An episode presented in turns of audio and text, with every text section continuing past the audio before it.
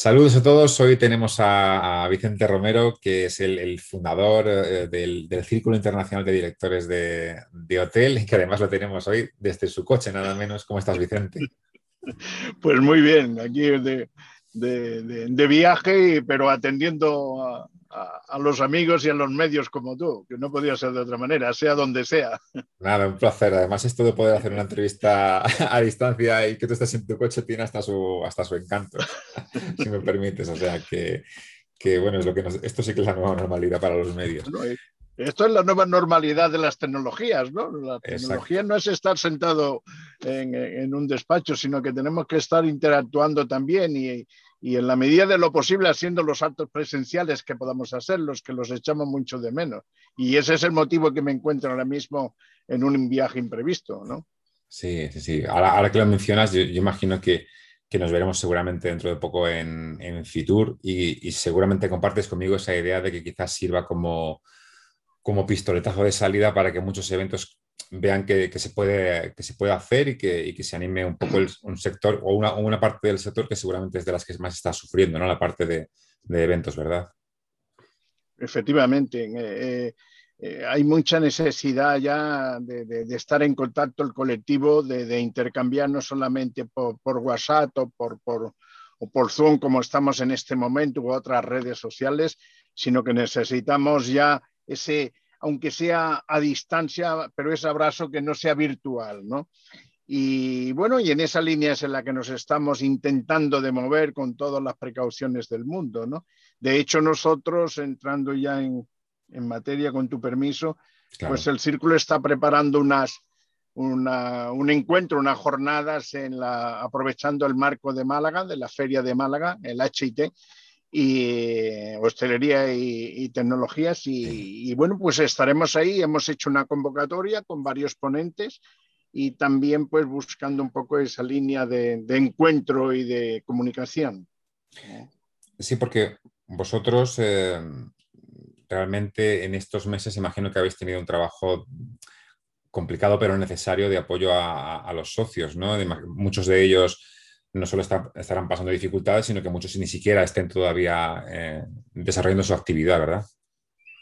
Efectivamente, y sobre todo para nosotros en el círculo ha sido brutal, brutal porque, porque ha habido eh, más comunicación que nunca, ha habido más, más necesidad de, ya que no podíamos vernos, lo que estábamos hablando, de estar en contacto unos con otros. Y en ese sentido, pues bueno, ha sido eh, pues trabajar y, como nosotros que, somos globales, pues prácticamente desde las 9 de la mañana hasta las 10 de la noche, ¿no? Eh, para conectar con Toronto, para conectar con, República Dominicana, etcétera, ¿no? Entonces, eh, ha sido unas vivencias tremendas, tremendas, positivas, positivas porque nos han surgido muchísimos más amigos, muchísimos más contactos, muchísimos más conocimientos, de los problemas que, hay en cada, en cada punto del globo, ¿no? Mm. que en realidad son prácticamente los mismos, Daniel, los mismos. Estamos con el mismo problema eh, prácticamente a nivel global. Mm. Más allá de la lógica inquietud del cuándo se podrá abrir para muchos de ellos, eh, ahora que mencionas esas, preocupaciones comunes, de cara a la recuperación, ¿cuáles son? ¿Cuál es, digamos, la, eh, la problemática más común que has detectado en los socios? La problemática evidentemente es el COVID, pero no deja de que hay una, una preocupación muy, muy, muy importante a nivel también de, organización interna, a nivel de los, de los países, de los gobiernos. ¿no? El no tomar, eh, un país que no tome medidas eh, idóneas para defender el turismo y, y para comunicar las necesidades que hay de protegerse eh, ante, el COVID, que, el COVID está ahí, esto no lo podemos obviar ni, ni, ni el hotelero ni, ni, el ciudadano que digamos que va por la calle, ¿no? Mm. Eh, eso está ahí. Ahora, otra cosa es cómo mm, nos digan que te tienes que proteger o qué medidas tienes que tomar que afecten de verdad a esto. Eh, el hotelero, el profesional, el empresario no tiene, digamos, los instrumentos de medición para poder controlar y saber qué es lo mejor. Un gobierno sí, una comunidad sí, mm. un país sí que los tiene. Entonces tendrían que tomar esas decisiones lo más acertadas posible para, para salvar una economía como la que nosotros tenemos, ¿no? Hmm. Pero sin duda al mismo tiempo yo creo que, y lo has mencionado de pasada antes, si algo bueno ha tenido todo este, todo este lío es esa, ese, una vez más esa unión que ha tenido el sector. ¿no? ¿Crees que saldremos más fuertes cuando, cuando estemos recuperados? Sin duda, por ejemplo, una cosa muy buena que hemos tenido es que ha habido muchísima formación online, muchísimos webinars. Es decir, el hotelero que ha querido o que ha podido aprovechar este tiempo para formarse o para prepararse de cara al futuro ha tenido la oportunidad. Sí, esto sin duda. Esto sin duda y, cada vez están más concienciados. Hay, más mentabilidad de, esta, de esta formación online, de, esta comunicación online, de, muchos negocios y muchas operaciones hacerlas online, pero evidentemente la hostelería, el turismo eh, que, yo representamos o que represento, eh, necesitamos el contacto, necesitamos tener gente por el lobby del hotel y, no que, por, por, esta pandemia que tenemos el cliente pase, que lo veamos por allí, uy, aquel que va por allí para la habitación es el señor Martínez. No es eso, el turismo no es eso. Necesitamos saludar al señor Martínez, necesitamos eh, invitarle y tomarnos un café después de haber estado un año sin verlo. Eh, entonces, eso eso lo tiene la hostelería y eso evidentemente eh, el que es de turismo entiende lo que quiero decir. Hmm. También, sin duda, hay una cuestión de aguante para muchos hoteles, porque son muchos meses para, muchos de ellos sin una actividad normal. Pero ahora que si todo fuese bien, parece que, que la vacunación va a ir mucho más rápida, y el verano está ahí, ahí. ¿Notas tú que hablas con los hoteles habitualmente? ¿Notas algo más de optimismo eh, de cara a hacer un verano no normal, pero por lo menos sí un, verano que se pueda salvar medianamente? Yo no tengo duda y, con la gente que hablo, mm, todos pensamos lo mismo, la misma prácticamente. Si, si, si las vacunas llegan y funcionan, no nos tenemos que preocupar de la temporada. Hmm para nada. Estará cubierta, pero tienen que llegar las vacunas a todos los rincones, porque si no llegan sí que tenemos un problema. Es decir, no tenemos un problema de formación, no tenemos un problema de renovación de hoteles, porque incluso con la que está cayendo hay empresarios se lo pueden permitir, pero hay empresarios que se están dedicando a reformar habitaciones y a arreglar cosas que en otras épocas no podían hacer porque estaba el hotel ocupado. Es decir, que hay eh, una predisposición a, avanzar y, abrir las puertas como, de par en par. ¿no?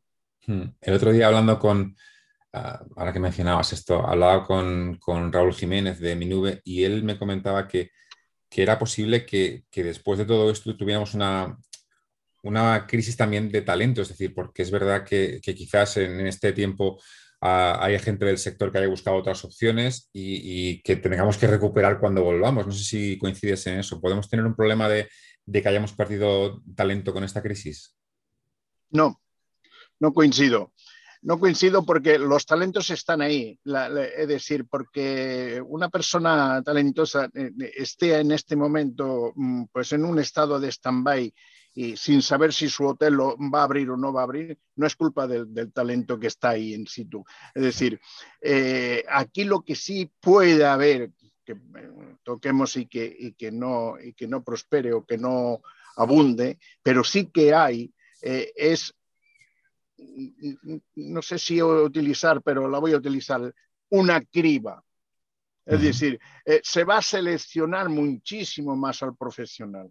Evidentemente, ante la crisis, eh, eh, incluso habrá algunos que intentarán eh, que les cueste menos el profesional. Entonces, mm. ahí se crea este, este círculo que, que, repercute evidentemente en el profesional. Pero el profesional que es profesional de hostelería va a estar disponible y va a estar formado al contrario. En estos momentos que, hemos estado, este año que hemos estado sin poder actuar, sin poder estar de cara al público, mm. no ha dejado de, formarse. Los webinars, y tú lo sabes, han funcionado a todas horas. Tenías un webinar por, las redes y de todos los tipos y de todos los continentes. Nosotros hemos hecho webinars con Canadá, con República Dominicana, con México, con Dubái. Es decir, están ahí. Es decir, la formación funciona, existe. Entonces, eh, que, que, el profesional se devalúe por la situación, no. Lo que sucede es que hay empresarios que se aprovechan de las circunstancias para devaluarlo, que es distinto. Sí, ese es otro, otro problema que también se, puede, dar, evidentemente. Em, al final, nosotros somos un medio de innovación. No puedo evitar preguntarte por, tu opinión sobre hasta qué punto crees que la tecnología puede ayudar en, la recuperación para los hoteles, porque es cierto que comentándolo con algún hotelero, también te decían, bueno, los hoteles que ya creían en la tecnología antes, ahora lo tendrán un poco más sencillo porque ya estaban más preparados y otros que a lo mejor no, estaban tan por la digitalización, ahora casi por obligación han tenido que subirse a ese carro. En cualquiera de los dos casos, ¿tú dirías que, puede notarse la ayuda de la tecnología en algún, en algún sentido para, la recuperación de los hoteles? Sin duda alguna. Ya venía eh, evolucionando en esta línea, que cada día estábamos el sector hotelero y profesional en, adaptarnos más a los tiempos y a las circunstancias que estamos viviendo ante, ante las tecnologías, pero eh, la pandemia, el COVID este año lo que nos ha hecho es eh, hacer pues, un curso muy, muy acelerado. Es decir, estamos más introducidos que nunca, dominamos más que nunca la comunicación vía, pues, eh, como estamos ahora en este momento. ¿no? Mm. Hoy estamos hablando tú y yo aquí, en media hora voy a estar conectado en un webinar eh, con, distintas personas, uno de Toronto, otro de Canadá y el de Copenhague. Estamos, es decir, eh, eh, hemos evolucionado, el sector ha evolucionado y sobre todo lo que yo, que yo estoy muy, muy en contacto con los jóvenes que están integrándose en el sector hotelero, pues sobre todo ellos, los jóvenes, es que no conciben ya un turismo, una hostelería sin tener las herramientas que tú estás mencionando. Hmm. Em, este, imagino que cuando hay momentos complicados, eh, el hecho de, formar parte de una asociación como la vuestra tiene, tiene un, valor especial, ¿no? Y, y, quería acabar un poco preguntarte por eso, porque vosotros ya eh, lleváis cinco años, si no me equivoco, contáis vuestros asociados por más de cerca de 25.000, me parece, ¿no? Puede ser el número. Correcto. Eh, y además en, una, en, un contexto muy internacional, como mencionabas antes. Eh, entonces, sí que me gustaría terminar un poco poniendo en valor ese, ese, plus que da el pertenecer a una, a una asociación y qué, y qué misión tiene que cumplir en estos momentos. A ver, nosotros eh, cuando montamos esto, eh, varios seniors, lo montamos con una filosofía de asociación ya adaptándonos sin saberlo a los tiempos que estamos viviendo en este momento. ¿Por qué? Porque ya pensamos, primero, el, primer objetivo fue recoger a todos los expatriados que hay por el mundo, que hay más de los que nos pensamos aquí en España. Hay muchísimos expatriados. ¿eh? La última que descubrí es Mónica, que está en Vietnam y es directora de alojamiento y lleva allí ya una serie de años. Eh, la hemos nombrado embajadora ahora nuestra allí. Es decir, hay un volumen de españoles por todo el mundo tremendo que son grandes profesionales. Por eso eh, esto no se va a devaluar nunca. El objetivo de la asociación, pues el principio fue este, pero después es globalizar todo. Em, ¿Por qué? Porque eh, la, filosofía de nuestra asociación es una filosofía distinta a las asociaciones normales. Es decir, nosotros ya partimos de la base que por pertenecer no tiene que pagar, por inscribirse tampoco. El, asociado solamente paga si necesita un asesoramiento laboral, un asesoramiento fiscal, etc. Hmm. Con lo cual, ya tenemos ahí un plus tremendo para nosotros, ¿no? Para tener este volumen, que ahí están los resultados. El siguiente, pues es la bolsa de trabajo que ofrecemos. Al estar en contacto nosotros con todos los recursos humanos de todas las cadenas a nivel mundial, evidentemente eso nos da un potencial tremendo. ¿Por qué? Porque cada día publicamos ofertas de directivos exclusivamente, de directivos de hostelería a nivel global. Eso nos da un plus tremendo ante todo lo que hay ahora mismo en el mercado. Si a eso le agregamos pues, eh, eh, el poder interactuar, eh, los problemas que tiene uno desde México con el que tiene eh, digamos, su trabajo en Dubái o, en otro destino del mundo, pues nos enriquece, ¿no? Y esa es la, la, principal opción que tenemos y activa, Luego trabajamos ya para matizar un poco, tal vez más también, para que lo vean y el que, porque las cifras, eh, una hoja de ese lo, lo, lo aguanta todo. Pero nosotros eh, la prueba está en que si entras en nuestro perfil de LinkedIn, ahí ves que efectivamente estamos ya rozando 30.000 directivos de hostelería, de seguidores, simplemente seguidores, porque ahí están los que de verdad están aceptados como directivos de hostelería, no mm. los que quieren entrar, que hay de 200 a 500 que quieren entrar y no los aceptamos, porque somos, en este sentido, somos, eh, digamos, o mantenemos una línea de ser, ¿no? un formato. Esto es para directivos de hostelería. Entonces, mm, con todo el respeto y todo el cariño, pero otras personas u otras empresas no las aceptamos. ¿no? Cada uno tiene su lugar. Muy bien, pues, pues con esta idea también, también nos quedamos, Vicente. Eh, espero que nos veamos pronto, a más tardar, seguramente en Fitur, ¿verdad? Como hemos comentado al principio. Sí, eh, efectivamente, te se va un poco el volumen, pero que ah. te escucho y, estaremos en Fitur. Esperemos que todo Fitur se celebre como, como, como, debe de ser, como, como en, viejos tiempos. Y desde aquí invitar a los que quieran ya que no aguanten venir al Salón de Málaga el 26, 27 y 28, que estaremos ahí también intentando ya romper el esquema este de, y aunque sea con guantes y mascarilla, pero podernos dar un abrazo eh, entre, entre todos, ¿no? Fantástico, pues lo dicho, ojalá nos, nos, veamos pronto, Vicente. Muchísimas gracias por el tiempo, como siempre, y, y ojalá podamos hablar pronto otra vez. Un abrazo muy grande. Un abrazo, gracias a vosotros. Nos vemos, hasta luego. Hasta luego.